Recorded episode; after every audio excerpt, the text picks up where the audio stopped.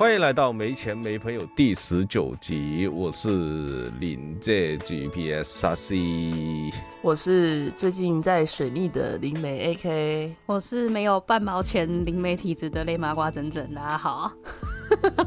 你的幸运只是没有半毛钱吗？我已经没有半毛钱关系了，没有半毛钱关系了。我最近只有睡醒额头有点痛而已，其其他已经没有什么关联了。我是最近业绩有点低迷的一。那么今天这一集呢，就是我们上一集神明故事埃及篇第二集啦，就是把剩下的另外三位神明都说。那么首先呢，我们就先来闲聊一下。没错，对啊，我们今天录音真的是水逆到爆哎！我们从两点半一直弄弄弄到现在开始录，大概三点半，到现在都还是有点小问题。对，而且整整一直卡痰。对我今天喉咙超不舒服的，可怜的，没办法，可怜呐，可怜呐，自己说自己可怜呐。而且我现在耳机线卡住了。对啊，真的是今天是大水逆，超可怕的。今天感觉好像什么事情都没办法做。真的哎，大家最近有也有这样的感觉吗？对啊，我现在只想睡觉。我是 AK，我是沙西，我是晨晨。记得追踪我们的 Instagram，直接结束，超短集耶，这样确定可以上哦？可以啊。好啦，那么现在我们闲聊的部分，我们要聊什么呢？OK，自我认同，我在打哈欠。我现在的自我认同是打哈欠。我现在自我认同是我想睡觉。我现在自我认同是什么时候可以结束？根本就还没念。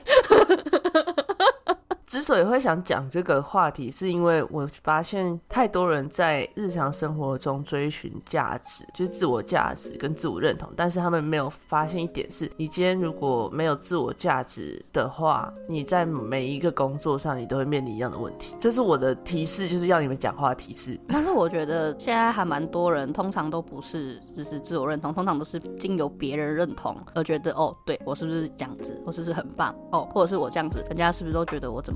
我觉得现在的人比较大多同病，通常都是这个。没错，因为现在就是媒体时代啊，其实关注是来自外界。社交媒体或者是手机，或者是一些感情上的联系，都是通过网络。可是网络这种东西又不是面对面，你没有办法知道对方的真心跟情绪，所以很容易会得到错误的观念。就是资讯，我觉得跟接，就应该是说资讯接收，感觉就是跟以前不太一样。就算是自己身边朋友也是啊。今天即使我们两，我们跟朋友好，或跟家人们住在一起，他们受到外界的肯定，一定比我们自家人给他的肯定，他一定是接收外外界资讯比较多。嗯，对啊，我觉得。可能大家要理解一点是，现在社会的运作方式其实越来越关于包装，就是你所呈现的东西不一定要是真正的你。就是你，你如果要靠，你可以靠包装自己去达成某些目的，但是在这之中很容易失去自我认同。就是你可能你的自我认同就是这个职业或是这个角色，但是这个角色并不代表是你。嗯，这东西有点深奥。可是我觉得自我认同可以跟爱不爱自己绑在一起。就是你今天的自我认同的意思，就是你。的需求跟你的动作是一致的，就是我今天所想的事情是我要做的事情，但是很多人都是我正在做的事情是我不想做的，但是我又没有办法去追寻我想做的事情，因为有太多限制，这是社会的通病。所以我觉得真的要达到一个纯粹的自我认同很难，但是我觉得如果你要追寻价值观的话，价值感的话，你要往内去寻找。你能不能够接受现在这个模样的自己，是最重要的价值观、价值感跟自我认同。就是，譬如说，有一个人，他可能在工作上，他就是做着一个朝九晚五，然后比较没有内容的工作，可以这么说吧。就是这个工作可能并没有赋予他相对程度的责任感，跟只需要他上下班，然后做好分内的事情，然后每个月领一样的薪水。可是有的时候你会无法接受这样的事情，因为你看到外界给你的资讯就是，哦，有些人他。做的事情很伟大，或是有些人他是在做他梦想中的职业，或是他已经当一个就是帮助大家，然后做一些很伟大的事情，然后又赚很多钱，你不知不觉就会觉得，哦，那我是不是应该也要做这样的事情，才算是一个有价值的人？嗯。但其实不是这样子想的，就是即便那个人在那个位置上，他也不见得觉得自己是有价值的。所以我觉得要去接受，说你到底能不能够接受你现在的生活，就是可以领一份每个月都有的薪水，然后把其他的责任感投射在你的生活上，而不是你的工作上。这是一个很重要的点。就我觉得，我觉得你不一定要在工作上有什么突出的表现，你才算是一个有价值跟有有用的人，对吧？是没错啊，对啊，所以不要这么 push 自己好吗？没有错啦。我讲完了，阿西有要补充吗？我是觉得，关于自我认同这个点来说的话，其实现在外面很多人都说什么自我价值观或者是什么潮流的一些，可能一些其他的一些文化所影响，可能是韩国那边也好，日本那边也好，可能是台湾本土的一些传统文化也好，也会间接的影响到不同人的一些价值观有所不同。不能说你的价值观现在是这样，我的价值观一定要跟他这样，没有说一定要一百 percent。可是我觉得每个人应该是要为自己去定位，去看清楚你现在要走的方向是找哪里。比如说，我现在我的定位，我现在就是一个主持人，我是一个 podcaster，我就是一个负责录 podcast 的人。那在这个身份之外，我还是什么？我在家里我是一个儿子，我在公司里面我是一个职员，我是他们的同事。希望就是大家可以给自己一个身份的定位，不要说我现在我做的这一份工作好像是可有可无，但其实不是的。嗯每个人在这个社会里面也是一个小小的零件，可是这个零件可以发挥到什么样的作用，其实就要看你怎么看自己。如果一间餐厅里面没有职员，没有人帮你递你的餐饮的话，那全部你都自己去拿。没有帮你清理台面，你自己去清吗？不是对，有职员才可以做到这样的事。你在他们的心里面，其实可以再说细一点的话，你是必须要的存在，应该是这么说。所以不要认为您拿这么多的薪水，或者是你做这么一件小事，就感觉好像自己很废，什么都做不了。但其实不是。那么我想跟大家说一下，就是我希望你们在听到这边的时候，我想你们帮我想四个问题。第一个问题就是你的人生观是什么？这个人生观所说的是包括你的价值观、你的宗教、你的生活取向，你喜欢自己有什么样的性格等等。第二个，你的人生路是要怎么走？这包括了你想要选择什么样的职业，或者是你想要的生活方式到底是怎么样。第三，你应该选择一个怎么样的位置或者是角色，比如说你喜欢做领导者，还是当跟随者？你喜欢在幕前策划一切，还是在幕后支持他们？第四，你要跟随走你的人生路，你想要选择一个什么样的类型的配偶，或者是你想要要选择一个怎么样的人陪你去走这一条路？在想完这四个问题之后，其实你就会自己知道到底自己的价值观、你的性格、你想要做的职业，或者是你想要的配偶的类型，和你自己在这个社会里面，你想扮演一个什么样的角色？不是说你想完这一步，我就哦，我可以去做这样的工作。其实这是你想要当的，可是真实的你是怎么想的？你到底需不需要做这件事情？对你真的是需要这份工作吗？你现在这一份工作真的适合你吗？你的配偶是你喜欢的那一个人吗？当然，我不是说要大家去改变自己的生活，或者是改变你的配偶，或者是工作这样子，只是你可以慢慢的改变，为了更好的未来去做。甚至改变想法也是一种改变。对，改变想法也是一种改变，比如说是你自己心态上面一个改变，也是。所以自我认同一这一点，我希望就是每一个人都能够做到自我认同这一部分，因为你连自己都不认同的话，那谁认同你？你成就的是他人，不是自己，就是这样。简单来讲，就是建要建先建立自己的原则啦。你到底能接受什么，能不能接受什么，这个东西要先建立起来，你才能够找到哦，我到底适合什么样的方向。对，嗯，我现在的自我认同是一只海豹。太突然了吗？怎么说？就是软软会有个软的啊、原因吧。嗯，软软的。嗯，可以不用做任何事情，也可以很可爱。嗯，好哦。好的，好，今天谢呢谢。我们今天要继续分享九柱神的故事。我是要先讲对不对？我是我是第一个。没所谓啊，你先讲。好，那我我先开始。不知道大家听完上一集之后，对埃及神有没有比较多的理解？就是整个世界观。我今天要分享的是伊西斯，她是古埃及的一位女神，也是理想的母亲、妻子、自然和魔法的守护神，更是荷鲁斯的母亲和保护者。伊西斯的名字意思是王座，因此她的头饰通常是宝座，也是法老王权的体现。法老被视为是他的孩子，当时在埃及掀起一阵崇拜风潮。在希腊罗马时期，人们相信尼罗河洪水泛滥的原因正是伊西斯为欧西里斯哭泣，因此人们每年都会举行欧西里斯死亡跟重生的仪式。对伊西斯的崇拜一直延续到异教文化受到抑制的基督教时代。他在公元前三千一百年，在尼罗河三角洲的塞本托尼是一位独立且受欢迎的神明。首次提到伊西斯，可以追溯到埃及第五王朝。括号前二十五世纪到前二十四世纪古王国时期，伊西斯代表已故法老的妻子或助手，因此他在法老葬礼文中曾多次出现。荷鲁斯是法老的保护者，后来演变成神话的法老。新王国时期，伊西斯被看作成法老的母亲。后来，当拉神崇拜盛行，在赫利奥波利斯，拉与荷鲁斯被认为是同一个神明，而某些地区哈托尔（括号爱神）。与拉被视为对偶神，由于伊西斯跟荷鲁斯也是对偶神，荷鲁斯又被看作是拉神，因此伊西斯逐渐与哈托尔融合为伊西斯哈托尔，也被视为荷鲁斯的母亲及妻子，最终则从配偶变成母亲，才有了至今演变。在后来的神话中，当欧西里斯的地位上升后，他告诉了冥界之神阿努比斯这样的一个故事。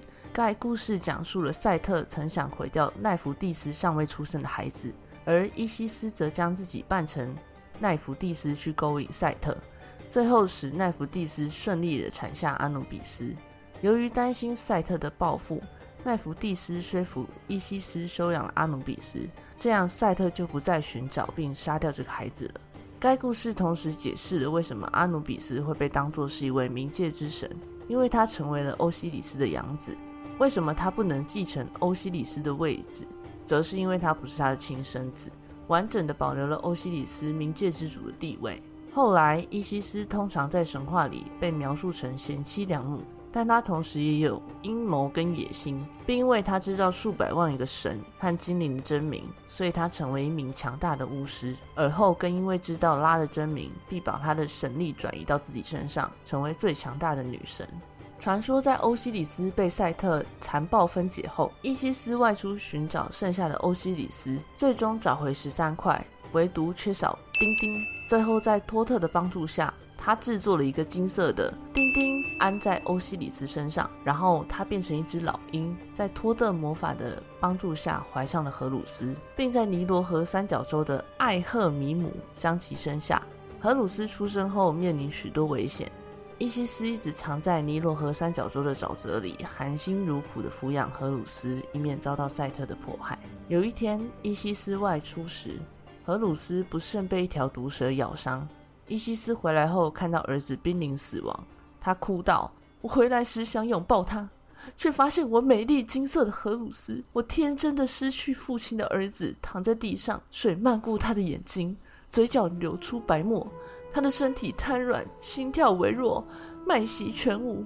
我的乳房犹如溢满的井，而我的孩子仍饥渴难忍。他祈求众神的帮助，运用神力治愈了荷鲁斯。荷鲁斯长大后，伊西斯带着他来到九元神面前，要求众神判决荷鲁斯是欧西里斯的合法继承人，并得到埃及王位。赛特为了阻止伊西斯帮荷鲁斯得到王位，他唆使众神拒绝让伊西斯参加裁决会议。这次的会议在地心岛展开，并特意嘱咐摆渡神不准载他去那里。但机智的伊西斯变化成老太婆的模样，用金戒指买通摆渡神，来到了地心岛。接着，他化成美丽的少女，向赛特谎报了一起抢劫凶杀案，说某异族人杀死了一个牧人，并抢走了被害者的儿子的牛群。赛特听罢大怒，认为这个异族人应该要受到惩罚。这样，赛特就在无意中判决了他自己。他承认了父亲的财产应当由儿子来继承。后来，丧心病狂的赛特企图杀死荷鲁斯，并与荷鲁斯展开激烈的交战。在伊西斯的帮助下，荷鲁斯最终战胜了赛特。赛特的生命力突然钻进荷鲁斯的手臂，使其中毒。伊西斯便把这只中毒的手臂拽了下来，给他换上了自己的一只健康的手臂。他终于达到了目的。众神谴责赛特的无耻行径，并承认荷鲁斯是统治全埃及的王。埃及人对伊西斯的崇拜长达三千年，拥有的头衔有忠贞的妻子、坚强的母亲、医疗之神、魔法之神，以及比上万个更比上万个神更聪明之神。这就是伊西斯的故事。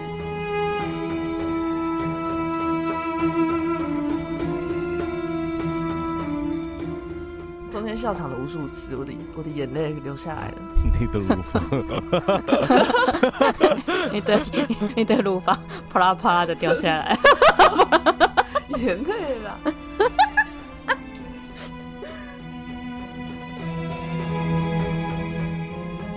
好，那么下一个轮到我了。那么我今天我要介绍的神明呢是赛特。那赛特的形象呢，是一个不知道是什么动物的神明，其实到现在还没有一个正确的答案。看上去像豺狼，但仔细看又不是，耳朵、嘴巴跟长耳狼都完全不一样。现在觉得它最贴近的动物其实是非洲的土豚，但土豚的生活地不在埃及，在非洲的中南部。所以赛特和阿鲁比斯特别容易被人家搞混。由于被希克索的统治者被视为他们的神智，所以呢和异国的关系也很深厚。因此，埃及之所以会受到外敌的攻击，其实会被认为是跟赛特有关，甚至啊犯罪、生病。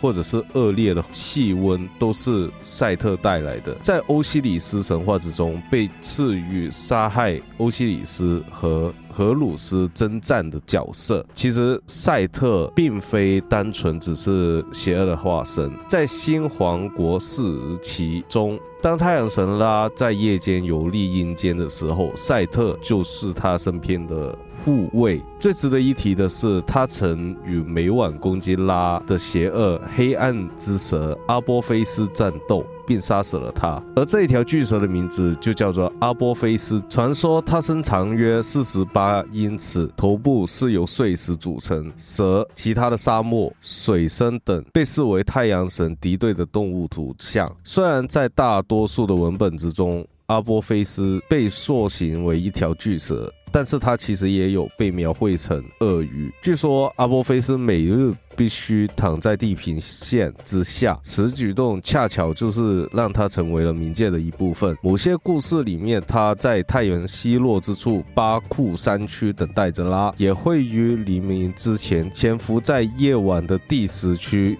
由于阿波菲斯出没的范围十分广泛，因此也获得了“世界围困者”、“来自尼罗河的巨蛇”、“邪龙”之类的称号。传说之中，他的凶残咆哮。会让整个冥界震荡。有一些神话讲述，其实他是曾经担任过主神的阿波菲斯是被拉所推翻的，而受困于冥界，或者是因为他的恶行，所以才会被监禁。但是在神话之中，少数对于阿波菲斯起源的岁数为诞生于拉之后，并且由拉的时代变化而成。除此之外，阿波菲斯其实并非出现在埃及的创世神学之中，这隐约的被解释为他。并非埃及神学的原始力量，而是拉诞生的连带反应。以上呢，其实也表明了所谓的恶，在埃及神学之中是个人的，也是虚无斗争的结果，也说明了有光的出现，也会有黑暗的诞生。那么说回正题，后来呢，当赛特的兄长奥西里斯成为了重要的多的神子时，赛特渐渐就被看作与他截然相反，因为一段关于赛。特和奥西里斯之中的神话就由此诞生，就是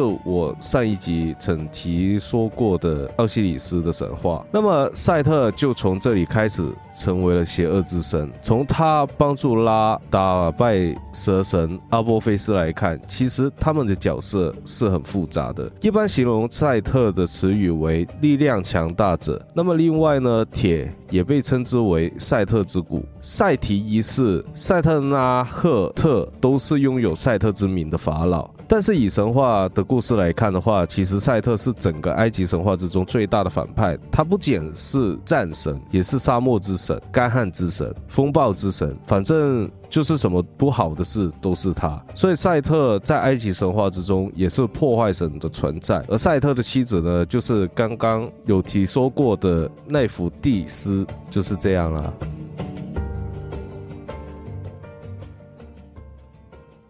好，谢谢阿西的解说。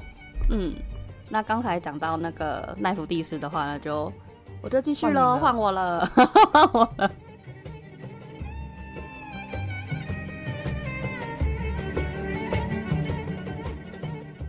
奈芙蒂斯在埃及神话中是死者的守护神之一，她是努特汉盖布的女儿，伊西斯的妹妹，赛特的妻子。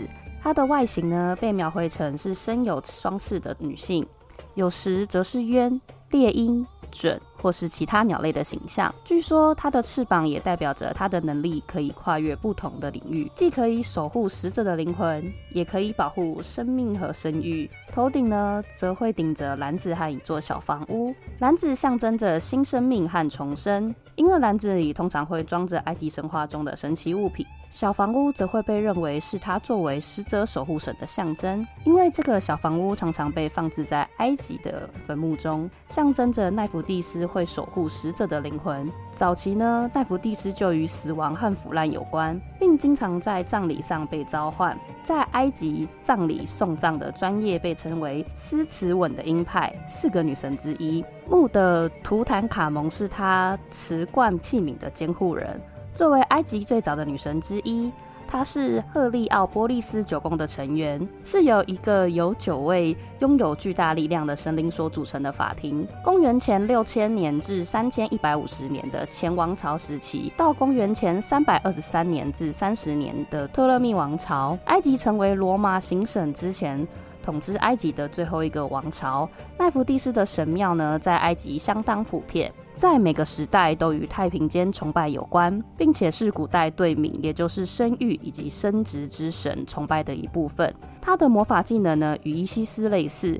一些学者呢将它视为伊西斯的镜像。至于故事的话呢，就接续到阿七上集讲到的欧西里斯的故事，以及刚才 A K 所提到的内容。不过，有关奈芙蒂斯与伊西斯在故事中有一段哀歌，这节经文呢最完整的版本可追溯到托勒密王朝的柏林子沙草子三零零八。这首诗是作为伊西斯和奈芙蒂斯之间交流而写成的，因为他们将欧西里斯的灵魂呢召唤回了他的身体。两位女神恳求灵魂回归，重新生活在他们中间，并祈求欧西里斯的儿子荷鲁斯作为他生命的保护者，他将为他提供面包、啤酒、牛和家禽，而他的儿子呢将保护他的身体。并保护他的灵魂。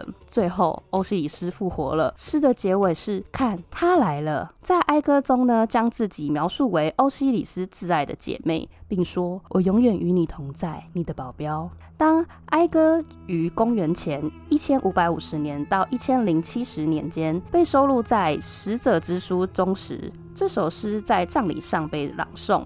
奈芙蒂斯那时就会对使者的灵魂说话，正是以这种身份呢，他才被视为亡灵之友，与灵魂同行，在来世帮助他们，成为他们永恒的保镖，使他成为人们心目中重要的神灵。像是死者木乃伊的亚麻布就被称为奈弗蒂斯的法变，人们认为他和塞尔凯特一起帮助将生命重新注入灵魂，帮助他们踏上永恒的旅程。奈弗蒂斯的出现代表了来世帮助者的承诺。他会照顾和保护灵魂，并向生者保证死亡是无所畏惧的，来世只是一个新大陆。而像奈芙蒂斯这样的老朋友，会等待着死后提供他们保护和指导，就像他们的一生一样。早在欧西里斯神话流行之前，奈芙蒂斯就已经是一位非常重要的女神。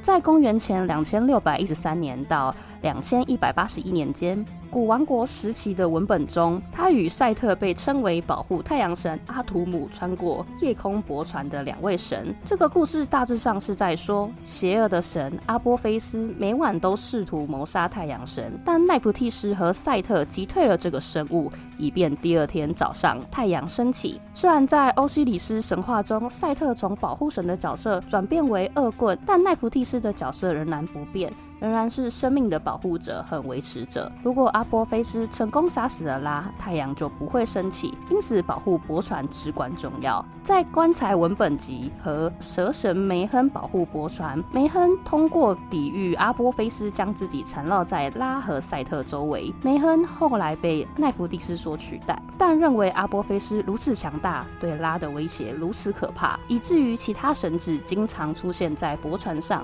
以驱逐太阳的敌人，以这种身份与奈芙蒂斯一起被称为拉之眼。到了公元前一千两百九十二年到一千零六十九年间，拉美西德时期，这个神话已经变成了一种推翻阿波菲斯的仪式。在这个仪式中，一位牧师会背诵阿波菲斯的秘密名字清单，从而获得他的权利。人们会唱赞美诗来庆祝他的毁灭，尽管众神每晚都摧毁了大蛇。但他第二天又会回来，试图再次谋杀啦。唱赞美诗是为了鼓励众神进行永恒的争斗。仪式的参与者会用蜡来杀蛇，吐在他们身上，然后会用火烧毁他们。这个仪式呢，是在阴天之后定期举行的。当时看起来，阿波菲斯似乎成功了阻止黎明，尤其是在日食期间。到了公元前一千两百七十九年到一千两百一十三年，拉美西斯二世在位期间，在赛特神庙所在的圣域塞佩梅鲁的流行宗教中心获得了奈福蒂斯的神庙。在普罗杰镇的寺庙呢？奈福蒂斯也相当的很受欢迎，受欢迎的程度呢，让当时的首席牧师维奇普拉姆哈布抱怨他的工作量。而在塞佩梅鲁附近的赫拉克利奥波利斯当地的寺庙呢，成为庆祝国王复兴赫普塞德节的举办地。而至今在这座寺庙中的奈福蒂斯玄武雕像，而至今在这座寺庙中的奈福蒂斯玄武岩雕像就收藏在巴黎的罗浮宫。中有兴趣的美粉，如果对奈福蒂斯有兴趣之后呢，IG 上面呢我会推荐几本书，里面有比较详细的内容可以做参考。那奈夫第四的故事呢，就到到这边喽。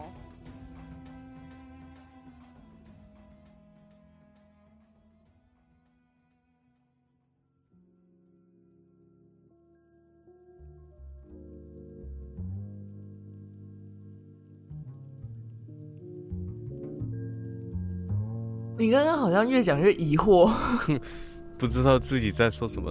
呃呃哼，这不呃嗯，因为我这样自己查一查，然后想说，哇，我也太多公元钱了吧，我也太多公元钱了吧。所以是我刚刚我刚刚在划整整的脚本，然后我划到下面想说还有，怎么还有？哦，对，我的东我的还蛮长的，因为我很我我都在查，就是比较考古的，因为想说你们的是以故事为主。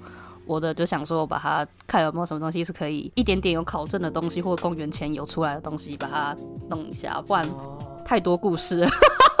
的确，对啊，因为埃及神话就是故事啊。对啊，我知道啊，因为主要是因为他们的故事都穿插，都一直都是有穿插跟说会有相关很多。可是如果真的要讲，又讲不完，所以我想说来点不一样的。没关系，如果是希腊神话，你会想死。谢谢。接下来就是希腊神话了，我们会大概讲十集。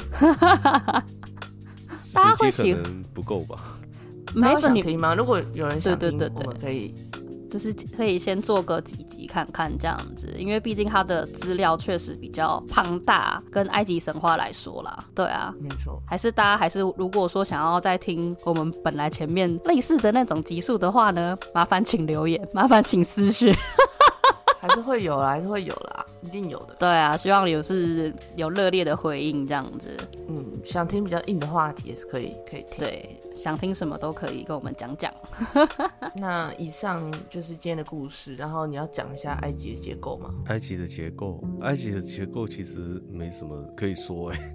你可以讲一下他们当时是的习性之类的东西啊。习性怎么说？是他们普遍当时的生活，或是他们三个王朝不同时期的信仰。大致上，对大致上的信仰有没有什么转变啊之类的这样子。对啊，你一定有做功课吧？不会想啊。其实埃及在很早之前的时候，它其实有很多不同的王朝的。那么在这不同的王朝里面，他们其实信仰的神明都是不一样的。其实你大家可以看得到，就是在古埃及以前，其实比较多的都是以人或者是以动物为主，到了后面才会有。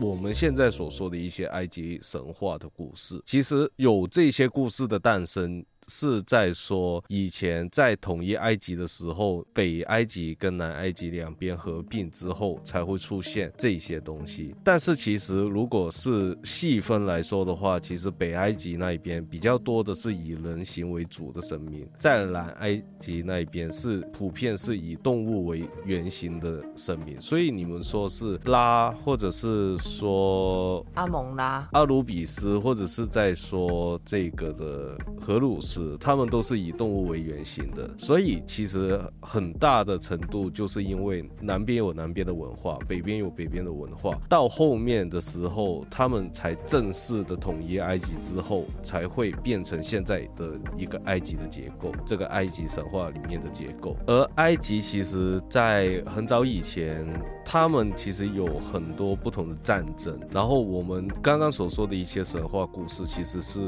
算是最早的战争吧。其实跟其他的地方，比如说希腊神话那边，其实也差不多。只不过在埃及里面，他们有他们的体系，希腊那边有希腊的体系。两边的故事最主要的东西，其实你就可以当是故事这样子看吧。我觉得比较比较重要的是，他们其实他们的宗教信仰跟法老一直以来都是息息相关的。然后法老他们其实也会依照自己的观念去改变这个神明原本的形象。像比较有名的就是图特摩斯一世，那个时候他们为了要扩张，然后后来新变成新王国，然后新王国的时期法老就推崇太阳神阿蒙，但是其实是阿蒙跟阿蒙拉，其实他们以他们的观念来说，有一个新的神明叫阿蒙，然后他才是真正的太阳神。所以他们开始新建阿蒙的神庙，但是后来大家就觉得不行，还是要拉，所以又有一派势力觉得太阳神才是拉，然后又开始有点宗教战争的感觉。所以这算是一个蛮影响他们政治上跟宗教上的观念，就是法老们。但是其实拉这个名字，它是有说是拉，然后叫阿蒙，然后叫做凯布利，这些神明其实他们都是在代表同一个人。对，在古埃及来说的话，其其实他们的神明都是同一个。为什么会有三个或者是四个的出现？其实他是在说太阳在一天之中三个的位置。凯布利是上午的太阳，拉是中午的太阳，阿图蒙是傍晚，就是日落的太阳。所以其实拉跟阿图姆或者是凯布利，其实这三位神明都是同一位，只是他们是在分别代表着不同的太阳升起的位置。其实仔细一听的话，就会觉得为什么他又叫阿图姆，为什么要叫做凯布利？其实你会感觉听起来这个东西其实比较像是名字，嗯。可能他的名字会叫做拉阿图姆，或者是阿图姆拉这样子，因为在埃及的神话故事里面，就像刚刚所说的伊西斯的故事里面，他不是说要掌握到拉的真名才会得到力量吗？嗯，所以为什么他会出现拉凯布利、阿图姆这些名字，其实是在说他的真名可能就是这几个名字组成。只不过先跟后的数那个顺序不知道，所以才会这样。我要出错，我刚刚讲错了，是阿顿，是后面后面有后面的法老，就是他们后来觉得要崇拜太阳神阿顿，然后禁止其他神的崇拜，为了打就是打打击他们其他人的权势。但是后来他那个法老死掉了。所以他的崇阿顿崇拜就已经被禁止，然后首都被迁回去底比斯，所以就那个叫什么阿蒙阿蒙霍特普四世的整个家族就有点被从历史上抹除，因为他们不不不尊重当时的信仰，然后当时人后后来统治的法老就觉得他们不值得存在在历史上，所以他们连木乃伊都没有被找到，就是他们整家人就消直接被失这样。抹灭掉了，这样。对，哦，而且关于埃及的神话一些历史的话，其实它有一点偏向于希腊化，或者是比较像是我们现在所说的天主教，或者是比较有一点像基督教的原因，是因为它以前在历史之中，其实它在晚王国时期的时候被希腊入侵，然后到后面的时候又经过战争，又变成罗马统治的时候，所以他们的文化会比较偏向于西方多一点。但是在最早时期的话，其实他们的信仰上就是我刚刚所说的北埃及那边跟南埃及那边，直到是统一之后才会演化成现在我们听到的这一些。当然，我们听到这一些的时候，其实很多时候所有的神话故事，大多数都是以人类为蓝本。其实你会觉得他们好像很人性化，他们也会嫉妒，他们也会争这样，然后我想要权利，或者是我想要得到什么东西。其实也是因为经过后面的一些人们的一些不同的演化，才会变成现在这样子。所以埃及的神话，其实我们大家可以当做是故事来听就好。的确，对而且我觉得很可惜的是，后续开始基督教，就是罗马帝国，他们开始信天主教跟基督教之后，他们就开始传教嘛，然后就变成他们禁止偶像崇拜，然后埃及很多神庙里面的人像都会的脸都被抹掉，他们是都会把它抹掉，这样我就觉得很可惜。就像我们现在去埃及旅游，可能去那些神庙保存的都不是非常完善，就觉得蛮可惜。对，而且在古埃及来说的话，其实他们是有一个很完整的一个法律在，比起以前欧洲的一些法律，其实埃及的更完整。嗯所以埃及的架构，其实我也不知道可以说些什么。反正如果你说是皇族那一边的话，最高是法老。嗯第二第二个不是什么宰相或者是什么，其实第二个是这一个的祭司。嗯然后之后才是到那些宰相们。所以宗教系统对他们来说真的很重要。对，如果不是的话，也不会出到那么多的神话故事出来，就像是死亡之书啊，或者是我们说的梦之章啊，那一些其实都是经过这一些祭司们来去做的，就像是死亡之书一样。死亡之书为什么我们说死亡之书有这么多的版本，然后去流传到现在，其实是死亡之书每一本都是为一个人去做准备，所以不适用于不同的人。比如说，A K 今天已经去世了，那我就用《死亡之书》这一本书，是为他去准备这些东西，包括怎么做木乃伊，或者是我要跟他做某一种的仪式，或者是我要用什么用用料，或者是我要什么先后次那个顺序，都是为他量身定做的。所以今天我为这一个法老去做，那么另外一本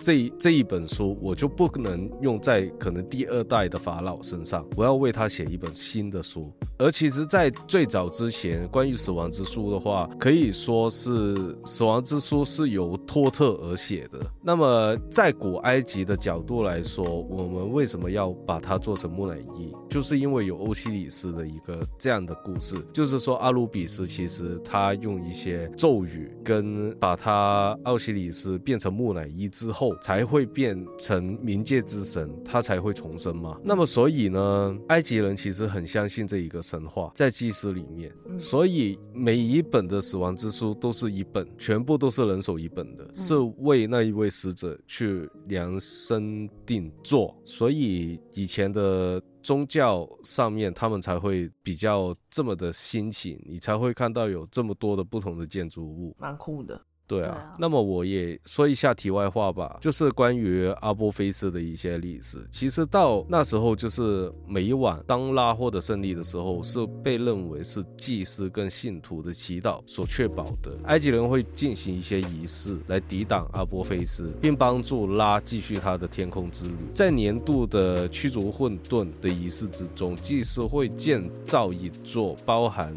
埃及所有邪恶与黑暗的阿波菲斯肖像，接着对阿波菲斯的肖像去做烧毁，以保护人们免受于他的危害。所以每一个祭司都拥有一本推翻阿波菲斯的详细的指导书，去教你怎么去肢解，或者是教你怎么处理。由于害怕阿波菲斯的他会赐予恶魔的力量，所以神子必连同出现在凡有阿波菲斯的图像之中，制服于怪物。而因为阿波菲斯居住在冥界的缘故，所以他也被认为是噬魂者，所以死者也会携带着击退阿波菲斯的诅咒或者是咒语去下葬。所以阿波菲斯的一些小故事就是这样。所以我们也可以解释，其实阿波菲斯是人类恶的那一面嘛。对，因为其实阿波菲斯就是拉的磁带嘛。嗯，有拉的出现，拉是什么？太阳神，拉是负责什么的？负责光明，他是坐着船拉着太阳去走，去巡航。嗯，但是有光明的地方就一定有黑暗啊，所以阿波菲斯就是拉的磁带，他的磁带就是黑暗的那一面，所以他的形象才会是蛇的样子。嗯，就是这样。嗯，所以光明跟黑暗是很紧密的关系。对，对啊，因为其实，在其他地方来说的话，其实有光明就有黑暗，这个理念其实在很多地方都有。比如说中国里面有太极图，有阴的地方就有阳，或者是在欧洲，你有神圣的，也有黑暗的，有天使就有恶魔。有神就有撒旦，对，就息息相关，这样我们俩紧密的在一起。没错。那以上就是本集的内容。我是 AK，我是阿西。我是珍珍，记得追踪我们的 Instagram。对于我们节目有任何问题想问，或者对于临界的事物感到好奇，都可以到我们的 Link 去听众留言区留言哦，让我们知道你们的想法或者哪里需要改进。有可能你的问题会成为我们下一集的主题，你的留言也是我们的继续的动力。记得关注，请给我们五星好评啊！感谢你。我们是没钱没朋友，感谢您的收听，我们下期见，拜拜拜拜。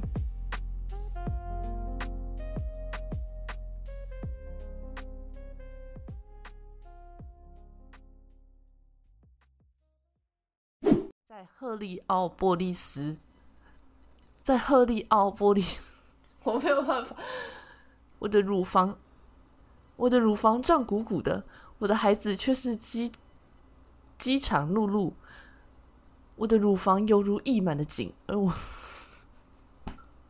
我会，等一下，笑什么鬼？乳房很好笑哦。对我从我的乳房胀鼓鼓的开始哦。我的乳房胀鼓鼓的，我的孩子却是饥肠辘辘。我的乳房有，我看，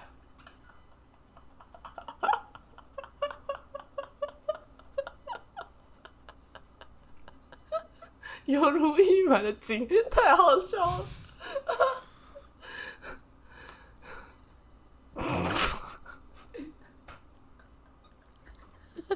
为什么？为什么好笑？等一下嘛，我停不下来，救命啊！夜空泊车，哎，